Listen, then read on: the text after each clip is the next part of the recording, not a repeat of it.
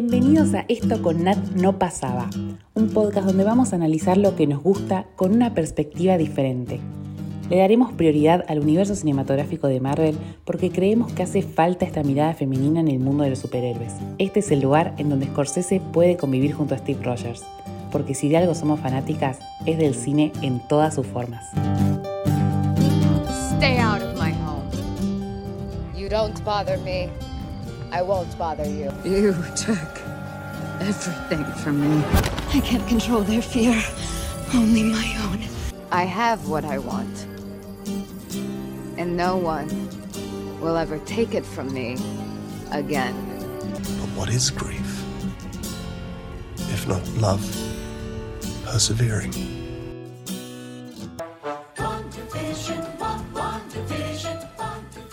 Como no podía ser de otra manera, nuestro segundo episodio del podcast está dedicado a WandaVision. Vamos a hablar de la que para nosotras es una de las mejores series de 2021 hasta ahora. Pero antes queremos agradecerles muchísimo por todo el apoyo que tuvo el primer episodio dedicado a Black Widow. La verdad es que estamos muy emocionados con todos los mensajes, así que muchas, muchas gracias. En abril de 2019 se anunció esta miniserie la primera de lo que conocemos como el universo cinematográfico de Marvel. Al principio ni los fans ni el productor Kevin Feige estaban convencidos del título, pero la guionista Jack Schaefer dijo que cambiaríamos de opinión una vez que viéramos la serie. Y tenía razón. No sé qué les pasó a ustedes, chicas, con el título, pero para A mí, mí se encanta. resignificó a lo largo de toda la serie. Totalmente. Sí, yo creo que la primera vez que vi el tráiler de WandaVision dije, esto me va a encantar. O sea, no se entendía nada, pero dije, esto me va a encantar, porque desde un principio ya vimos, esto se aleja totalmente a lo que conocemos del MCU, están rompiendo todo y me pareció fantástico ya tomar esa decisión, aventurarse Sí. a hacer algo tan diferente. A mí me pasó que, como no, como la vi tarde también, como todas las pelis, o sea, cuando salió WandaVision estaba terminando las pelis yo. Entonces ya leía todas las cosas y dije, ya está, apúrate Cami a ver las películas porque qu- quiero ver esta serie.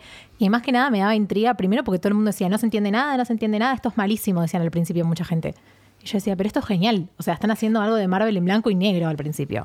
Y dije, bueno, cuando la empecé eh, fue como, están haciendo una sitcom de Marvel. O sea, es todo lo que está bien de la televisión con todo lo que está bien del cine. No, eh, me acuerdo una entrevista que Elizabeth Olsen dijo que ni ella había entendido bien qué estaba pasando al principio, la, la de Rebanco. Pero no, para mí fue espectacular. El, rompe con un montón de cosas, un montón de esquemas. Y no, yo no me la esperaba. Mm. Fue eso para mí Sí. lo que está buenísimo.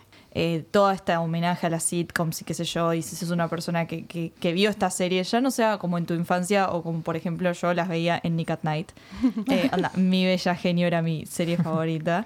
Y entonces me parece como que es súper lindo esta cosa de que se presenten lo que es el comfort, lo que es un comfort show. Sí. Sí. eh, que a veces uno no se da cuenta de que el arte o una serie o una película te puede ayudar en el momento más difícil.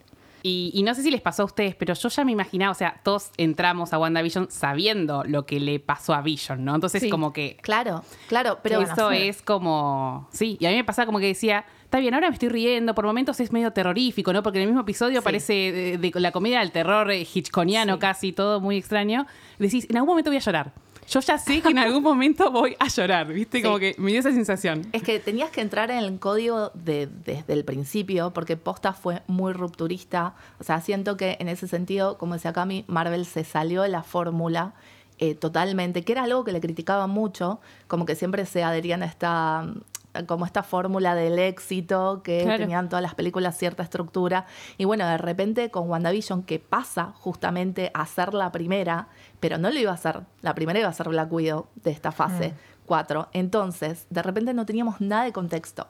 O sea sabíamos que habían pasado eh, cinco, o sea que Wanda había vivido este momento terrible con Vision había desaparecido en el chasquido de Thanos habían pasado cinco años y de repente había reaparecido y teníamos una elipsis ahí de ni siquiera saber cuánto tiempo había pasado y empezar directamente con esto, ellos dos llegando como a su casita suburbana, Claro. recién casados. Sí, porque en Endgame no te muestran casi nada de Wanda. O sea, te No. la muestran ahí haciendo como un par de cosas para salvar el mundo, pero nada más. Además, sí, y al tiene una charla con, perdón, tiene una charla con Hawkeye en el funeral de Tony Stark, que ahí es como el primero, el único que se acerca y le dice, bueno, no, no queremos hablar bien de Hawkeye en este No. podcast, pero es el único que se acerca y le dice como, él lo sabe, como le tira un, Estamos recordando un poquito a Vision. Pero ya sabemos que esto con Nat no pasaba. Exacto. Por lo menos le estaba haciendo honor a su amiga. Dijo, Hawkeye dijo, bueno, ¿qué hubiera hecho Nat en esta situación? Creo y se acercó a hablar con Wanda. También me parece que al ser la primera serie del MCU había mucha expectativa de decir, bueno, a ver qué van a hacer en formato serie, qué van a hacer con tantas horas, cómo, cómo van a explorar los personajes, van a hacer una película de seis horas o, o van a poder explorar más en profundidad. También estaba todo eso del, bueno, a ver qué hace Marvel ahora. Sí. y cada capítulo es una película, o sea, no una película en, en- en el sentido de guion, sino como la producción y tipo todo Sí. cómo está hecho es como ver una película de Marvel más. Sí, el nivel de producción es el de una película, de hecho, en cuanto a presupuesto y a tiempo de producción y a todo. Eh, pero lo que está buenísimo es, para hacer que salió en la época como de la guerra del streaming y de la gloria de este nuevo formato, un homenaje puro y duro a las series, al como al formato televisivo por antonomasia, a la sitcom, eh, todos los episodios con este nivel de producción de la época, o sea, todos los episodios recreando cómo se hacían en ese momento las series, filmando con audiencia en vivo, los efectos Eso es con los. Lo de la Incluso- audiencia en vivo me volvió el cerebro. Incluso con los chistes que, que iban bien en esa época, que Claro. quizás hoy no te parece gracioso, pero en esa época sí, o sea, Una de las cosas que más se distinguió también WandaVision es el homenaje que hace a las, las diversas sitcoms de, de Estados Unidos con las que se crió ella al pasar de las épocas, que se ve en el diseño de producción. Creo que la del primer capítulo, la más obvia, es de Dick Van Dyke Show, eh, que el vestuario de Wanda está inspirado directamente en el de la serie. El setting es casi igual. y también el de Van Dyke es como su show favorito, ¿no? Claro. Porque Claro. lo vemos después en el pasado. Cuando pasa a los 60 me parece algo muy interesante porque se recontra reinspira en mi bella genio. Y también algo que, algo que cambia en WandaVision, que no sé si, si, si hay mucha gente que lo mencionó, es que se incorpora más lo sexual, que en los 60 también se incorporó. Es como, por ejemplo, en Mi Bella Genio, el vestuario era un poco como que se mostraba más y se empezaban a tocar temas sexuales, que en WandaVision también es como, allá al principio se unen las camas, se muestra que en WandaVision tienen relaciones. Eh, entonces, eso no es dato menor. They, they start Ay, talking amé. about o cuando that. Paul Bettany le dice ese vestido, como que no puede hablar por el vestido que tiene cuando, cuando está esperando a los jefes. Es- es- En los 70, bueno, de Brady Bunch es como Sí. la mayor info- eh, como Influencia. influencia, Sí. se ve en todos lados, la intro, todo. Y el vestuario está mayormente sacado de eh, locales de ropa, o sea, en este caso es vintage, porque en los 70 no le prestaban mucha atención al diseño de vestuario, sino que las vestuaristas iban a comprar a los retails, o a los, a los locales, porque no les interesaba como que el vestuario acompaña la narrativa, sino que le, cae, le queda bien a la actriz. Amo que hayan usado hasta las, las formas de producción de esa época, Es que hasta en literal, eso. Sí. Claro. Es que hay un nivel de detalle que es increíble. Mención especial para que a Elizabeth Olsen le queda todo bien. Ay, todos los peinados, todo, todo, todo. Y encima ella estaba súper dispuesta, le encantó jugar a eso. ¿A quién no Sí, igual, ¿a no? quién no? Claro, no. Pero ella como que decía, tipo, era súper divertido. Llegabas al set y era como, bueno, ¿qué época me toca hoy? Claro, es que como actores fue un desafío enorme esto de poder explorar una década distinta en cada episodio, eh, distintos vestuarios, distintos tonos para sus personajes, distintas épocas de su propia vida, porque iban pasando demasiado rápido, como que iban quemando etapas demasiado rápido. Sí, aparte, el otro día estaba leyendo también que, que Elizabeth Olsen decía, yo viví toda mi vida, toda mi niñez en un set de Ah, sitcom claro. con mis hermanas en Full House. Sí. Es que, que, ahora es bueno. como, estoy haciendo eso que nunca creí que iba a hacer porque yo estudié teatro. Claro. Full o sea, House también es una inspiración. Claro. Sí, WandaVision sí. se recontra renota y en los 90 Malcolm in the Middle, que bueno. Re. Ah, sí. serión, chicos, vayan a. Prime Video para verla. Y a mí, yo amé también el, el inicio eh, homenaje a The Office, me pareció Ay, fantástico. También. Modern Family también se suma como inspiración Muy. en esa década. Y, y para mí también lo que es increíble de esta, de esta serie no es solo las sitcoms, todo ese, todo ese diseño de producción, sino el detrás de por qué son las sitcoms. Sí. O sea, que tenga una explicación tan sólida, yo no me esperaba que sea tan espectacular la explicación de por qué ella creó un mundo de sitcoms. Bueno, la verdad es que yo sí, o sea, entré en ese código desde el principio, no sabía si la teoría iba a ser cierta al final o no, que eso es lo mejor de todo, pero era la que más me cerraba, como Claro. eso de que ella estaba recreando toda esta realidad para tapar su duelo. Pero estaba buenísimo, porque posta ya sea que hubieras entrado en esa o no, cada episodio te hacía dudar.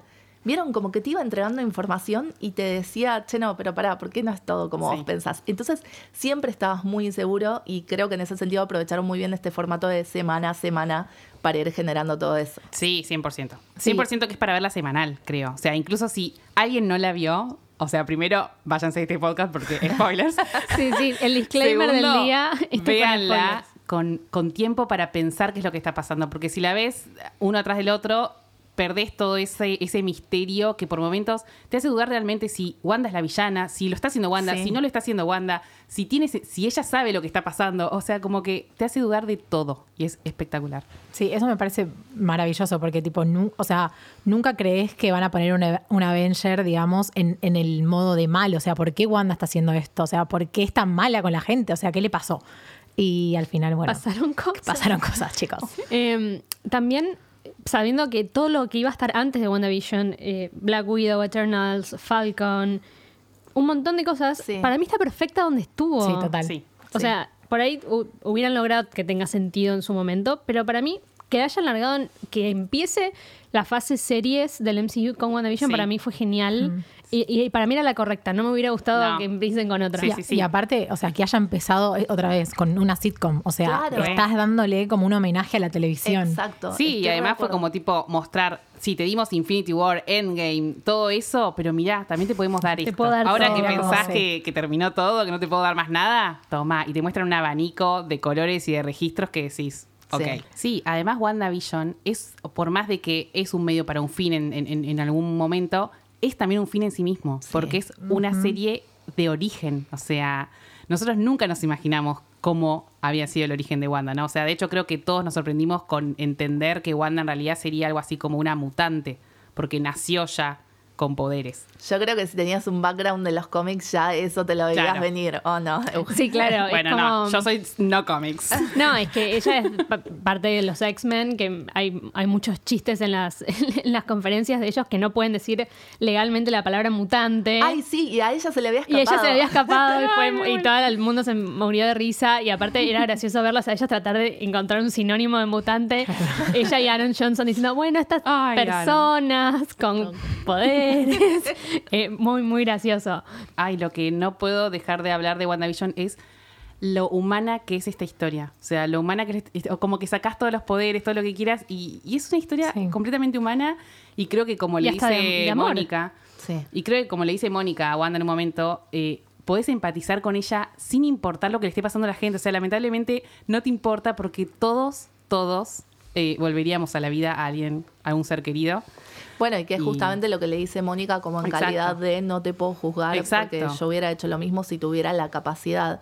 Y está bueno como ponerla en ese lugar. El, el episodio pasado hablábamos de que cuando Marvel tiene un personaje tan, tan poderoso, nos, como que en medio no saben qué hacer porque es como a nivel escritura es muy difícil eh, eso, controlar esos poderes. Entonces, sacarle de alguna manera los poderes, ponerla en este otro contexto y hacerla funcionar como un ser humano eh, común y corriente. Sí, y aparte, cuando, por lo menos yo cuando estaba viendo la serie y me empecé a dar cuenta que algo raro había, era con la mirada de ella. Ay, o sea, con favor. los gestos y la mirada de, de, bueno, de Wanda, de Elizabeth Olsen también, que Sí, alto sí, la, la actuación de Elizabeth es- fue... De los dos, yo creo que Increíble. Elizabeth Sí. Olsen y Paul Bettany, el cambio de registro instantáneo que hacen en cada capítulo, o sea, me pareció, pero Sí, una sí, locura. Hay un, Una un nivel locura. de actuación Sí, y aparte alto desafío para Paul Bettany también, porque empezó siendo una voz, después estuvo en dos Paul Bettany pelis. fue todo en, esa- Sí. en, en- en la Por eso, o franquicia. sea, aparte como su cara es la primera vez que se muestra Sí. en, en- en- en el MCU. Claro, tiene como, sí, el mejor desarrollo de personaje, Sí, es sí. cierto. Su cara sin maquillaje, nada, es como la Exacto, primera vez, sí.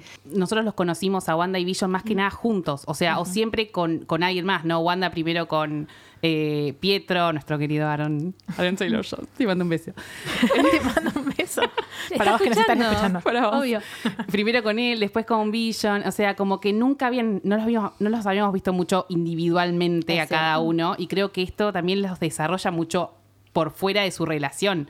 Como que vemos a Wanda sola, a Vision solo, que los problemas que tiene, Vision también tiene muchos problemas de identidad que son fantásticos. En el episodio final es una locura cuando Vision habla con Vision. Eh, creo y cuando que le pregunta a ella, al final le dice, ¿qué soy? ¿Qué Decime soy? qué soy. Ay, sí. Para mí creo que esta serie es también la que más me gusta porque de todo- todos los temas los toca, los toca bien, no hace agua, no es que se tocaron un tema y después lo dejaron y se olvidaron o lo tocaron muy superficialmente. Todos los tópicos a los que fue fue muy a fondo y no, y no quedaste, y por eso terminamos todos llorando con todo, pero Ay, sí. no es que tocaron un tema importante y después al otro episodio se lo olvidaron, no, No. fueron... Estoy de acuerdo. Sí. Y, y es, es muy...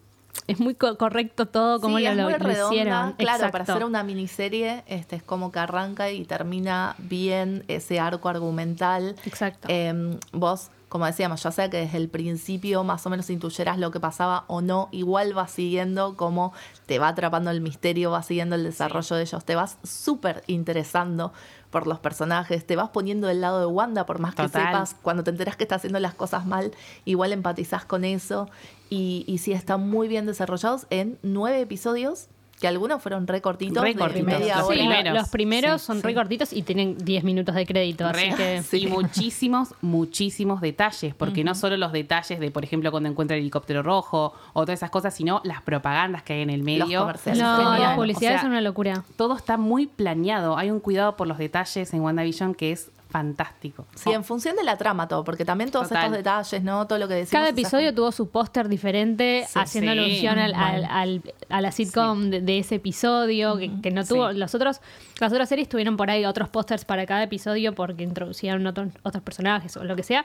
Esto tenía otra estética Sí, distinta a cada sí. episodio. Lo mismo, lo mismo de las introducciones. O sea, las intros es, son impresionantes. Son, te juro que, o sea, va perfectamente para cada época que está representando Sí. en el capítulo. Y el trabajo que hay atrás, yo me obsesioné un poco con el documental Marvel Assembly. Ay, sí. Sí. Son buenísimos. Y, cuentan los que hicieron la música, que ahora no me acuerdo el nombre. Sí, Kristen Este, Anderson López. Sí. y- Son los mismos de son- Frozen Sí, y de sí, sí, varias son palabras mayores. No, y aparte contaron algo que es re interesante, que después cuando escuchas todas las canciones te das cuenta que tienen como el mismo beat de fondo. Exacto. Sí. Y es genial. me Y lo van adaptando a cada época. Sí. Los primeros dos capítulos que se graban en blanco y negro. Sí. Grabar en blanco y negro no es Sí, nada no. fácil. No te puedes poner cualquier vestuario. No, incluso eh, tampoco al nivel del maquillaje, que a Vision lo pintaron de otro color para que justamente De quede azul. bien en el blanco y negro, sí. Todos los detalles tenían que estar pensados en función de eso y todo con esto que decíamos, con técnicas que son de la época.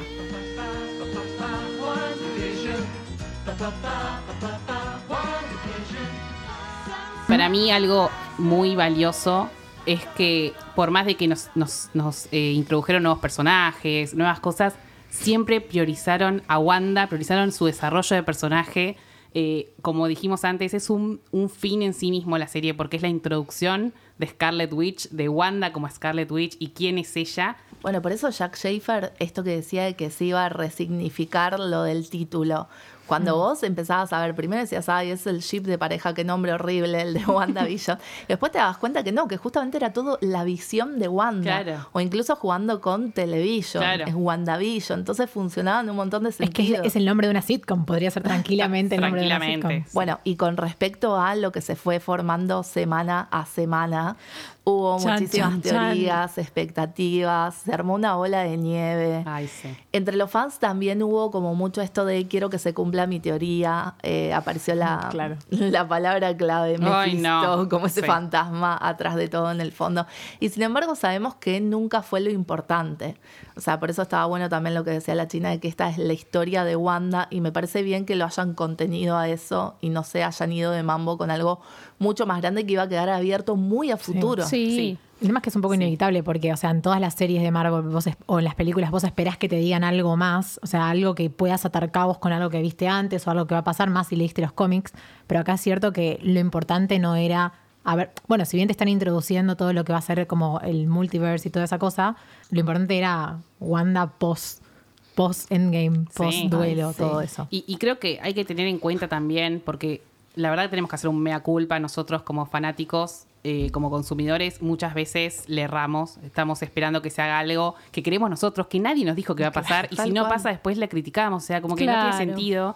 Y después otra cosa es que, por ejemplo, bueno, en, en el caso de los cómics, los cómics, o sea, Marvel no agarra los cómics y hace todo tal cual el cómics. Lo usa como una fuente de inspiración en ciertas cosas o para darte algún guiño. Pero no piensen que va a pasar todo lo que dice el cómic. No, pues imposible. Porque nunca va a suceder eso. Entonces, pero aparte sería literalmente imposible Claro, para eso comprate el cómic y léelo y chao. Sí. Exactamente, Re es agresiva. otro medio. No, pero es que, es, que es cierto, es otro medio. Y justamente si hubo algo que entendieron bárbaro acá fue en qué medio estaban narrando. Exacto. En la pantalla chica. Sí, fue tan bien recibida. Además, yo vi mucha, mucha gente que no vio las películas de Marvel diciendo, ¿por dónde empiezo? ¿Qué tengo que hacer? Porque quiero ver Exacto. WandaVision. WandaVision logró quizás meter a más gente al mundo Marvel por ser tan distinta también a, quizás lo que uno veía de Marvel. Sí, creo que también el momento en el que se dio ayudó mucho a eso, ayudó a que la gente se enganche porque era un homenaje a la televisión en un momento en que nos estábamos refugiando mucho en la pantalla chica, en las ficciones, en plena pandemia. Y estaba bueno, además, cuando rompían con eso y salían un poquito de lo que era el formato televisivo y se iban como a este afuera donde la vida seguía transcurriendo, más allá de, de la fantasía de Wanda. Y bueno, ahí teníamos como el comic relief también, digamos, ¿no? Teníamos como estos dos personajes, Jimmy Who y Darcy, que un poco nos representaban a nosotros, un poco eran nuestro avatar en la serie, haciendo teorías, tratando de dilucidar por qué Wanda tomaba esas decisiones. Hablaban como nosotros. Sí, tipo, O ¿qué hacen? No entiendo. Literalmente Jimmy Woo haciendo las teorías, Ay, todo, sí. Darcy viendo las escenas de amor de Vision y Wanda. Enamorándose éramos de nosotros. Eso, sí. Éramos nosotros. Sí. O cuando dice, "E- ella recasteó a Pietro, por favor hablemos de lo que hicieron ahí. O sea, perdón, pero es mi única crítica. WandaVision, te amo, pero ¿Qué necesidad? Yo estoy de acuerdo, porque ahí sí apelaron como a nuestro conocimiento de todo el universo de Fox, eh, de todo lo que podía llegar a pasar a nivel también multiverso, y ahí sí jugaron un poco con nuestros sentimientos. O sea, hay un metamensaje en el hecho de que el actor elegido haya sido Evan Peters, que interpretó también a Quicksilver en otro universo. Es que no me puedes decir, bueno, era un guiño para los fans. No. ¡Qué guiño! ¡Qué guiño! Chicos, yo cuando vi a Evan Peters, no, no, No, no, no, me caí. sí. Y yo dije, no puede ser. Yo realmente dije, no, esto es el multiverso. O sea, Claro, el multiverso sí, ahora. Es que está bárbaro si, querían hacer que él sea Quicksilver, pero que sea Quicksilver, no que sea Ralph Bonner. O sea, ¿qué? No, ¿Qué encima, es eso? encima los realagué. Los realagué como que yo me acuerdo que eh, tipo empecé a decir, no, porque sí, esto es Marvel volviéndose más ambicioso y dando todo. Y ahora, bueno. Ay, mal. Sí. Encima, claro, teníamos toda esa información de afuera de saber que ahora que Disney Sí. había comprado Fox, podían llegar Podía. a hacer esto. Además, perdón, pero para eso pónganme a Aaron de nuevo. O sea, Claro. lo queremos a Aaron. Pasa que muchos fans querían que, que venga Evan Peters. Nosotros sí. queríamos que venga Aaron. Claro. Pero muchos fans querían que venga Evan Peters. No, pero oh, a ver, hubiese estado buenísimo que pongan a Evan Peters por una Por una razón. razón. Claro. Sí, sí. digas, Hubiera sido Sí. súper interesante que jueguen con eso, de que ella Claro. también tuvo, quiso traer a su hermano y trajo a otro. Es Claro. que a ella al ser Eso un, era súper interesante. O sea, un Nexus pudo haber pasado Sí. de que con sus Sí. deseos, con ese deseo tan grande, quiero ver a mi hermano, quiero ver a mi hermano- pumba. Claro. Es tan poderosa que trajo a otro Quicksilver de otro universo. Sí. Para mí lo que estaba buenísimo con esas cosas, por ejemplo, cuando apareció él o cuando muere el perrito de, de ellos, Ay, son como cosas que decís, ella, a ella se le están descontrolando los poderes y están pasando cosas que no está, no quiere que pasen, o hay alguien más que está haciendo esto, ¿no? Porque ahí eran cosas que rompían, como que ella se quedaba como media descolocada con qué está pasando esto, esto no soy yo, esto no lo hice yo, ¿no? Como que acá ya no entiendo bien qué está pasando.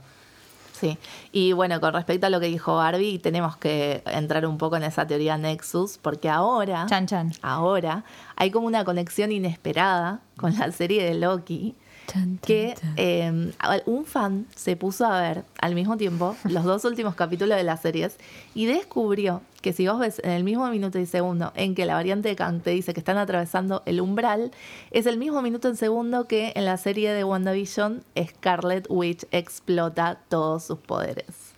Gracias, gracias persona que Sí, iba, a decir lo mismo. Quiero mandarle un beso a la persona seas. que se tomó el tiempo de fijarse eso. Brillante. Y eso trabaja todo el mundo. Sí, y sí. obvio, no está chequeado, no es una información oficial, pero No. no. puede existir tanta casualidad en el mundo. ¿Qué opinamos? ¿Pensamos que es de verdad? ¿Pensamos que es simplemente casualidad? Yo quiero creer, modo molde. Elijo creer. Sí, y además Todo pensemos termo. que está el eh, está el, el comercial de Nexus en, la, en la serie de Wanda, así que se ve que lo van a explorar por ese lado. ¿Querés contarnos un poquito de Auge que es un ser? ¿Por qué Wanda es un ser Claro, Nexus y qué yo puede no- hacer? Yo necesito que me lo expliques. Si no vieron la serie Loki, hay Nexus, momentos Nexus, que es cuando cambian cosas en la línea temporal. Todo lo que veníamos viendo hasta ahora en Marvel, veníamos viajes en el tiempo, gente que iba y volvía, pero era todo en la misma línea temporal. Lo que estamos viendo ahora vas- van a ser otros universos. Literalmente lo que vimos hasta ahora eran distintas eh, líneas temporales, que también lo vimos en Ant-Man. Pero ahora vamos a ver directamente otro universo. Lo vamos a retomar. Claro. Igual esto. Otras realidades paralelas. Exactamente. Y bueno, como vimos en Loki, de- de- ay, es que no sé si hablar de Loki. Pero para, ¿puedo hacer una pregunta? Sí. El evento Nexus o la persona Nexus es. O sea, Son ¿cuál es la dos cosas diferencia? Eso, distintas. eso quiero saber. no, ¿Cuál es un, la un diferencia? evento, cualquier persona puede hacer un evento Nexus, porque puedes cambiar haciendo algo, ha- haciendo lo que no tenías que hacer, Claro. generas un evento Nexus. Como Wanda haciendo, explotando, Claro. como armando Westview, ¿no? Claro, pero es No, en realidad es Wanda- convirtiéndose en, En Scarlet Scarlet Witch. Witch. o sea, tomando ese todo es el su momento poder. Nexus. Sí. Exacto. Lo que pasa es que Wanda además es un ser Nexus. Exacto. Claro, ¿qué le Claro. hace a Esa Wanda, quiero saber. a Wanda un ser? los poderes que tiene Wanda, los poderes que tiene Wanda hace que pueda ella crear universos. Sí. Mm. Pensemos que ella, que a ella le dice, bueno, Agatha le dice, sos, sos capaz de crear algo espontáneamente, sos más poderosa que el hechicero supremo, acá Doctor Strange. Hay muchas cosas que le dice que te van tirando ahí en la serie que decís, upa, Upa. Wanda es la más poderosa del mundo. Entonces es verdad la teoría. Para Sí. mí sí. Pero bueno, verdad, al chicas. ser una persona Nexus, un montón le van a querer venir a ¡pum! Obvio, es, Sí. es Sí, obvio aparte que- el final, La la, escena TVA, post más que créditos nada. medio que la ves ahí como haciendo cosas raras mientras hay, mientras hay otra, No. una segunda Wanda y es tipo, algo raro estás haciendo, o sea, algo más Algo raro sos. estás Bueno, ella, haciendo, ella ahí está aprendiendo sus poderes. Vieron que Claro, Wanda, exacto. cuando se va, termina diciendo: Yo no entiendo bien mi poder, pero lo voy a aprender. Sí. Entonces está aprendiendo de, del Con el Darkhold, Darkhold. eso, hasta que escucha A los los niños. niños. A los niños. Ay, Los chicos, niños. por favor, hablemos de eso. Ya vamos Aparte a la retomar. cara tipo de, what the fuck, ¿qué hice? O sea, Sí. Ya vamos a retomar el tema de eventos Nexus y multiversos en En el el- próximo episodio cuando hablemos de la serie de Loki. Seguramente nos vamos a meter más adentro de eso. Pero sí, ahora todavía tenemos un montón de cosas abiertas. Más allá de esto que decíamos que la historia de Wanda en sí, su historia dentro de Westview cerró en esta miniserie, quedaron puntas para desarrollar en probablemente Doctor Strange Muchísimas, sí. y el multiverso de la locura. Y una de ellas es el tema de sus hijos Exacto. hijos que ella había creado en esa realidad. Pero no sabemos ahora si con todas estas pos- posibilidades multiversales sus hijos pueden estar Claro. efectivamente en otra realidad. Porque sí. Para mí el momento en que ella escucha a sus hijos Es el sí. momento en donde Es se cuando abre se todo. rompe, sí. Sí. Para mí es cuando se rompe todo y ahí Sí. los escucha. No, Creemos que Wanda, que los hijos que Wanda crió en WandaVision no existen porque No, no, no, no. son materia. Pero en otro universo. Pero en otro universo quizás sí los tuvo de forma Exacto. natural. o pero sea, ella ahora los puede escuchar porque está aprendiendo. No, a- para mí porque se abrió justo. Cuando se claro. rompe el multiverso es cuando Claro. ella escucha a los niños. Claro, claro. O tal vez a través de las técnicas que está aprendiendo con el Darkhold, ella al ser un ser, Claro. ser Nexus puede También. acceder tranquilamente. Lo que pasa es que ella se nota que se sorprende cuando escucha a los niños. Como Sí. que está, está en otra, está, Está haciendo en otra, otra, cosa claro. y Mm, escucha a los Está hijos. aprendiendo. Está aprendiendo. Capaz tipo Y- le salió ahí el hechizo. No, sabemos sé, ahí qué, pasó. Yo. creo que, bueno, yo esto lo iba a decir como volví a ver, que ya, ya comenté que volví a rewatchar eh, WandaVision. En el capítulo final, en la escena post créditos que ella está en el bosque, se ve la sombra. Ay. Esto chequeadísimo, lo Ay, vi. Dios. Se ve la sombra que hay algo que baja por las montañas y que está yendo a la cabaña. Pero en qué momento, o sea, cuando hacen como les, como el plano tipo Cuando Sí, está yendo, exacto. sí. Ok, Realmente, está. vos no lo buscás y se ve. O sea, imagínate que yo no lo estaba buscando, estaba en no, otra. no, no, vi. da miedo, es un no fantasma. aten- ¿Vos también Sí. lo viste? Sí. Yo sentí que estaba viendo un video de actividad paranormal. ¿Viste? No. Eso es como tipo, uff, el ghost, ¿entendés? Sí, sí, sí. Y literal se ve, no y sé se si ve es que es alguien Doctor- con capa. Claro. No sabemos si es Doctor Strange, podría ser White Vision también, que vamos a hablar en un ratito de White Vision, pero creemos que muy probablemente sea Alguien Doctor es. Strange y quizás que Doctor Strange 2 arranque desde esta escena. Eh, y hablando justamente de White Vision, también fue como la historia de origen de varios personajes que sabemos que van a aparecer al futuro, no solo de los hijos de Wanda, que eventualmente se pueden llegar a transformar en Wiccan y Speed, sino también, bueno, White Vision que nos quedó ahí como medio colgado, eh, tenemos su historia a futuro. Con respecto a White Vision, ¿qué creemos que pasó ahí? Porque el tipo tuvo esta... Realization. Sí, tuvo como esta epifanía y tuvo esta charla sobre la identidad y voló de ahí Andás a ver Sí, a dónde. diciendo, Sí. soy Vision. Está bien, pero te tomaste el palo, amigo. Tendrías que venir a ayudar a Wanda. Claro. Bueno, de hecho, ayer leí una entrevista a Paul Bettany y decía, todavía no hay nada seguro, pero, eh, o sea, hablamos con Marvel y White Vision se va a seguir desarrollando. O sea, no tengo contrato, pero se va a seguir desarrollando. o Ay, sea, Dios. Eh, igual que callen a Paul Bettany. O sea, te ¿Cómo amo. troleó Paul Bettany? Que lo callen porque cómo- no, cómo es tipo dijo? Tom Holland, que se manda, se tira de Sí. cosas de más que no debería. Que en el último capítulo tiene una escena con un actor que admiraba Ay, y era no, el mismo. lo ay, banco. no, lo Lo, banco. lo amo, lo amo porque es re. Son los típicos Es humor humor inglés. británico. Es el humor Sí, inglés. muy sí, sí. británico. que lo entiende solo él. Lo Ay, quiero. no. Sí. Igual, Quiero. Ahí, como vamos a hacer un asterisco para hablar de Paul Bettany un cachito, que el chabón estaba en la lona.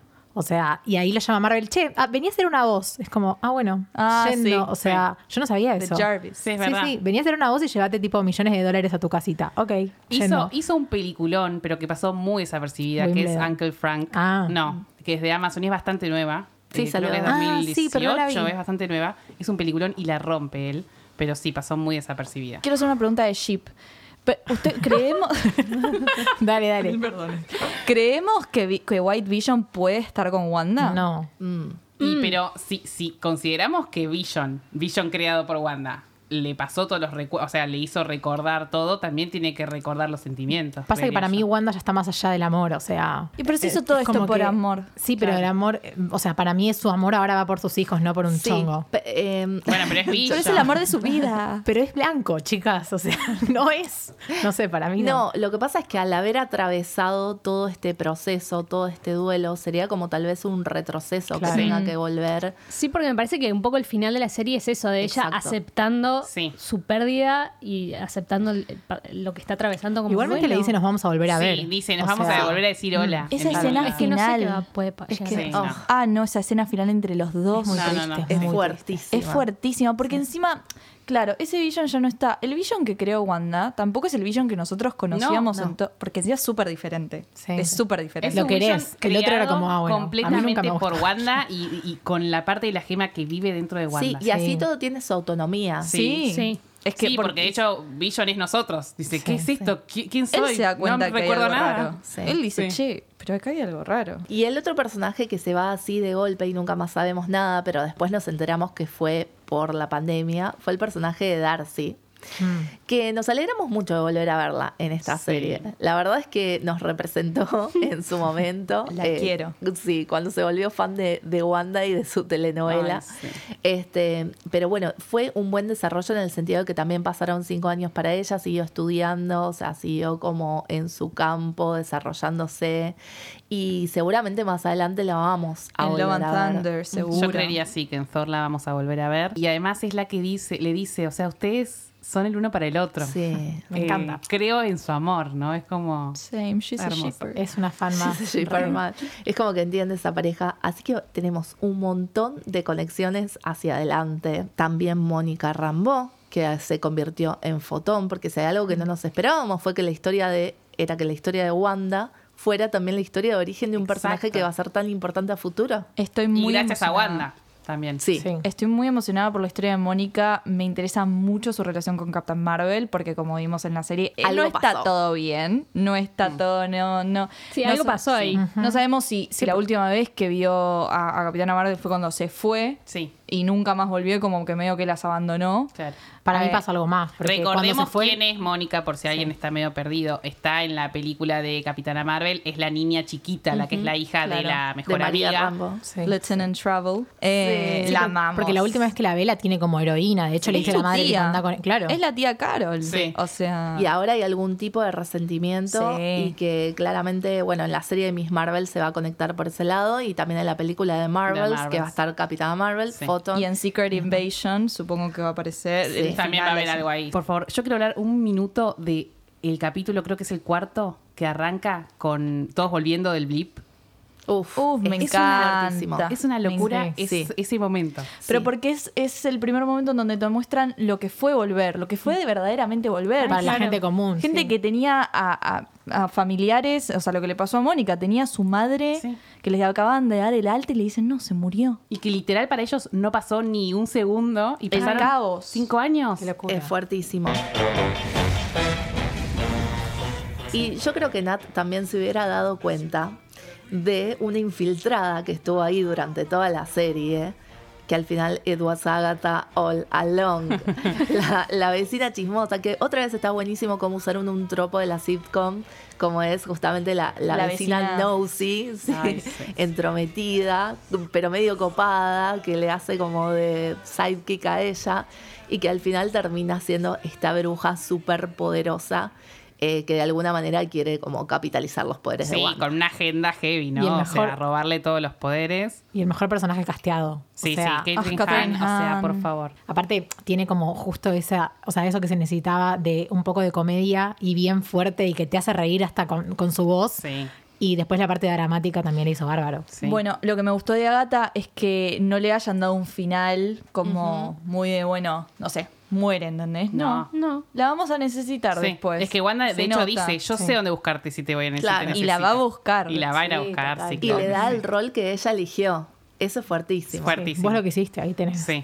Sí. Y creo, y a mí me gustó muchísimo que introduzcan como la brujería, ¿no? Salem, el Mm. Ay, aquelarre, todo eso Sí. como que dentro de todo lo que es poder y lo que es fantasía es lo más terrenal, ¿no? Porque hay mitos sobre la Bueno. brujería, son todas cosas que de alguna manera existieron o se cree que existieron. Haber esperado hasta acá para darle el nombre a Wanda como Scarlet Witch me pareció excelente. Este es el momento final, porque vos decías, tipo, ¿por qué? Hay un momento en donde le preguntan, eh, ¿ella tiene nombre? Y es como que no, no, No. llegan a, a decirte, bueno, Sí. todos decíamos, ¿por qué no le dicen Scarlet Witch? Y ya, momento final. Sí, cuando los Vestuario final. Oh, Ay, por, por favor, favor. Barbie, El hablando mejor traje, sí, el mejor traje del MCU, por favor. Chicos, yo mi sueño es conseguir ese disfraz. O sea, te lo digo desde acá que yo hasta yo lo voy a conseguir. Yo lo voy a conseguir porque Sí. es perfecto. Es la combinación perfecta entre eh, un disfraz que muestra poder, porque está en- súper empoderado Sí. ese disfraz. Esa no, es- no está sexualizado. Eso, es sí. súper hot, porque es hot. Sí. Pero no está sexualizado. No, pensemos que tiene está- pantalón, tiene eh, hasta cerrado todo el- lo que todo. es el escote. representa todo, es un disfraz que no, no lo conseguís en otro lugar, o sea, es como, es ella, es única para este personaje, para esta Scarlet Witch, para esta Wanda. Vimos otro vestuario de, de Scarlet Witch en, en la serie, que es en el episodio de Halloween, que, que es todos el que ya conocí. Ah, no, Es el de los que hablabas del otro, del que, del que ella usa, el trajecito que usa Para en- en Halloween. las demás. No, digo, Ah, cuando, Ella, ella, tipo, tipo la el chaqueta. tapado. cuando ella sale del Hex, Sí. se pone su vestuario Claro, de, sí. de lucha, Sí, el que conocemos. Sí, el De Wanda. Máximo. Exacto, ¿no? De Es como que la, la vemos, ahora que me lo mencionas, la vemos con los tres vestuarios. O sea, el de los cómics, el de el, el que usan las otras de los Avengers y bueno, el final que es este único que me encanta. Ay, Bueno, yo creo que en el primer episodio dijimos que la, la- la historia de Nat es de las más oscuras de los Avengers, la otra es la de Wanda. Total, o sea, sí. Wanda y Nat son las que tienen la, la vida más, más desgarradora. Sí, y ahí es donde dúo. surge esa frase de What is grief if, if not love persevering? Ay, y es como favor. muy hermoso, Hermoso. porque justamente creo que a todos nos dejó reflexionando eh, sobre eso y, y sobre el tema de la serie, sobre todo lo que veíamos, lo resignificó un montón. Estábamos diciendo que justamente Wanda y Nat fueron las que más se sacrificaron por todo, las que tuvieron la, la vida más difícil, la que dieron todo por sus seres queridos. Y Marvel nos re, no- nos re robó de una amistad re linda. Hubieran sido re amiguis para mí. Sí, y, y sí. hubieran tenido un poder las dos juntas increíble, o se hubieran comido a todos. Sí. Definitivamente, y se hubieran complementado como la magia Absolutamente. con todo el, poder más terrenal Sí, de y la Natasha. experiencia. Sí, Sí. y además me gustaría ver a quién, quién de los Avengers podría hacer lo que hicieron ellas, ¿no? O sea, dejar de lado, o sea, sacrificar tu familia Sí. por el bien común. Ojo, no, no debe ser nada fácil. Sí, porque lo que hizo Wanda de decir, bueno, te- a- d- destruyo este universo que creí que era todo perfecto, Sí. también es un sacrificio tremendo. Y encima quedar, o sea, aceptar que, que un montón de gente te tiene como la villana, porque, Sí, a ver, sí. cuando Wanda está saliendo de Westview, todos la están mirando como, amiga. Sí, y de Sí. hecho dice nunca lo van a entender, o sea, no, Sí. no, no lo van a No. entender. Sí, y Wanda ya venía con un historial encima de- Claro. en Sokovia, en Lagos, sí. en Sí. Lagos, después cuando Sí. tiene... Entonces, bueno, es como que acepta su destino, digamos, y en definitiva siempre decimos acá, ¿no? Que son superheroínas, eh, no por sus capacidades, no por sus superpoderes, digamos, sino por sus capacidades extraordinarias como humanos, por estas por cosas. su gran corazón. Exactamente, y ya sabemos, gente, esto con Nat no pasaba.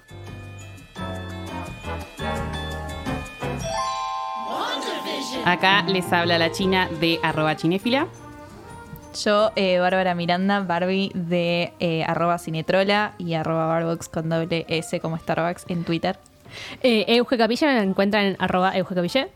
Hola, yo soy Cami Arostei y me encuentran en arroba que onda Hollywood, pues es mi otro alias. A mí me pueden encontrar en Instagram como arroba capitana Mardel o en Twitter capitana con doble N. Gracias a todos.